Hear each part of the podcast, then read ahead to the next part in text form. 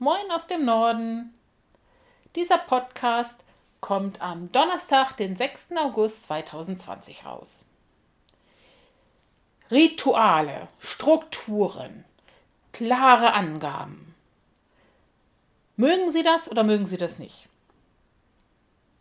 Also, wir hatten ja schon mal das Thema in dem Interview mit Thomas Reich, intrinsische Motivatoren, Personal Life Drivers, PLDs. Es gibt Menschen mit Struktur und es gibt Menschen mit Flexibilität. Und je nachdem, was in uns ist, mit der Sache fühlen wir uns auch wohler. Da stehe ich vollkommen hinter. Mein Lebensgefährte ist ein unglaublich strukturierter Mensch. Der hat für alles Listen, Gitter, Tabellen und hat immer einen genauen Plan im Kopf. Ich persönlich fühle mich eingeengt und eingeschränkt, wenn es zu viele Regeln gibt und zu viel Struktur gibt. Also das, was wir Menschen in uns drin bevorzugen, was aus uns rauskommt, das bleibt ein Leben lang wichtig. Auch in der Demenz.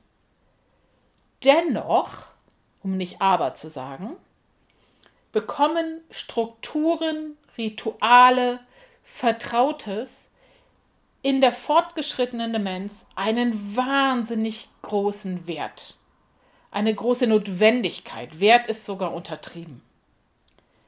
Egal, ob wir flexibel oder strukturiert sind in uns, wenn wir die Orientierung verlieren, wenn wir die Möglichkeit zu planen verlieren, wenn wir den Überblick verlieren, wenn wir uns das Gefühl haben, wir lösen uns auf in unserem Leben, dann brauchen wir von außen Halt. Je hilfloser ein Mensch ist, desto mehr Halt braucht er von außen. Das ist im ganzen Leben so.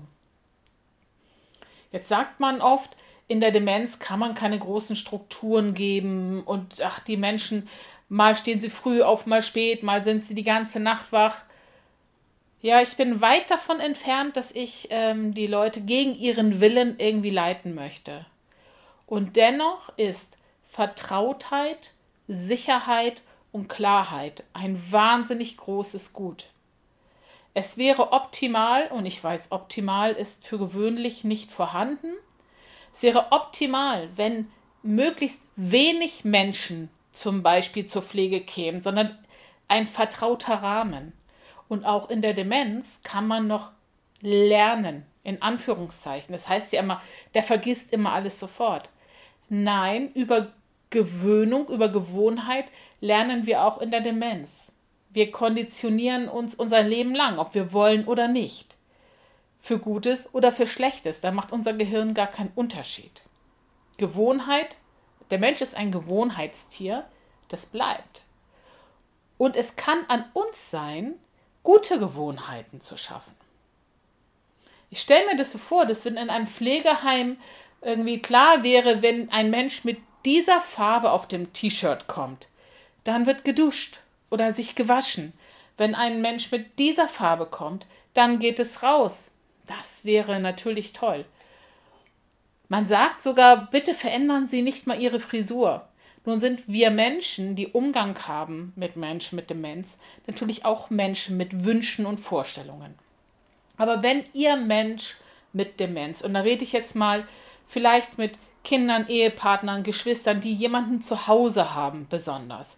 Wenn ihr Mensch gerade, ich sag mal, in die zweite Phase der Demenz gerutscht ist, wirklich ihre Hilfe braucht, ihre Unterstützung braucht und die Hilflosigkeit zunimmt, dann ist es eine Zeit, in der es sehr gut wäre, keine großen Veränderungen zu machen. Weder in der Wohnung, das können Sie lieber vorher in der ersten Phase machen, noch an Ihrem Äußeren noch an großen Verhaltensweisen. Sie sollen auch ein Leben leben und glücklich sein, aber vielleicht schafft man einen kleinen Rahmen, dass man bestimmte Zeiten und Rituale zum Frühstück hat. Ähm, wie wäre es zum Beispiel mit Tischgebeten oder Tischsprüchen, wenn sie nicht gläubig sind?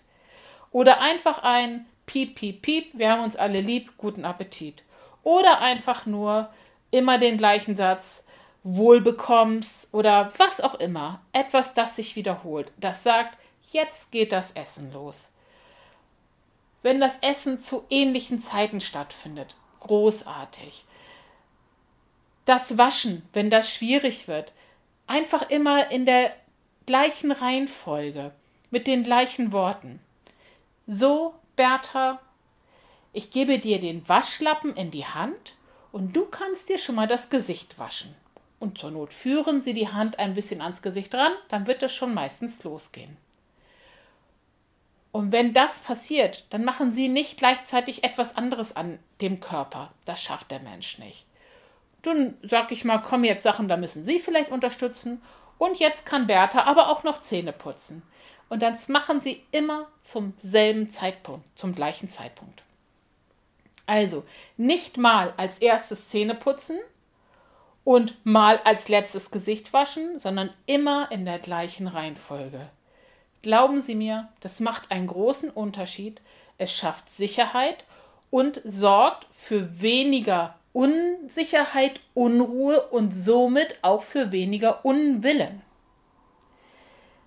Wenn Sie mit Ihrem Menschen mit Demenz noch kein Problem haben, was diese alltäglichen Abläufe betrifft, versuchen Sie trotzdem eine gewisse Routine einzubauen, die für schwierige Zeiten eine, ein Fundament ist, auf dem man aufbauen kann oder auf dem man Halt hat. Das ist jetzt sehr praktisch mit dem Waschen oder mit dem Essen. Es gilt aber auch für andere Dinge.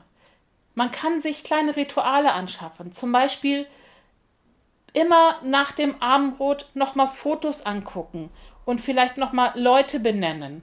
Oder zu einem bestimmten Zeitpunkt ein Lied zu singen oder sich Witze zu erzählen oder spazieren zu gehen. Wie auch immer, das Leben soll so frei sein, wie es geht. Es geht um kleine Regelmäßigkeiten, die man beibehalten kann und die Sicherheit schaffen. Mein, weiß ich nicht, darf ich sagen, Appell, mein Wunsch, mein Gedanke, mein Appell an alle Menschen, die in stationären Einrichtungen arbeiten. Ich weiß, die Not ist groß, Personal ist wenig, der Wechsel ist groß, es gibt Zeitarbeitskräfte und es ist oft alles sehr unbefriedigend. Aber versuchen Sie doch uns alle gemeinsam dort, wo wir arbeiten, ein Minimum an Standard zu gestalten, der Vertrautheit und Sicherheit gibt. Auch hier mag es einfach ein, eine ritualisierte Begrüßung sein, ein besonderer Spruch zum Essen, der immer das Signal gibt. Ich wäre sehr für einen Essensgong oder ein Lied. Ähm, bestimmte Dinge zu bestimmten Zeiten die Sicherheit geben. Und vielleicht, dass man sich im Team zumindest abspricht, dass man die Grundpflege immer auf die gleiche Art und Weise macht. Man findet raus, wie es am besten geht und dann wird das aufgeschrieben und jeder macht es genauso. Das wird bei sehr vielen Menschen helfen, ein Pflegeunwillen zu minimieren. Denn dieser Pflegeunwillen, der hat nichts mit Unsauberkeit zu tun, der hat ausschließlich etwas mit Unsicherheit und Angst zu tun. Und Überforderung. Ich weiß, es ist immer alles so wahnsinnig leicht gesagt. Ich rede hier nicht von großen Dingen, nicht von irgendwelchen theoretischen Dingen, die nicht umsetzbar sind. Ich rede davon, dass man sich ein, zwei Sachen sucht, die machbar sind und die Sicherheit geben. Vielleicht können Sie es ausprobieren, wenn Sie das Gefühl haben, das ist großer Blödsinn, den ich geredet habe, oder es ist überhaupt nicht machbar oder Ihnen fällt nichts ein. Sie finden meine Daten in den Show Notes. Melden Sie sich gerne Vielleicht komme ich auf neue Ideen, vielleicht kommen Sie auf neue Ideen. Lassen Sie uns gerne miteinander im Austausch sein. Bis dahin wünsche ich Ihnen alles Gute. Bleiben Sie gesund und gesegnet. Ihre Andrea.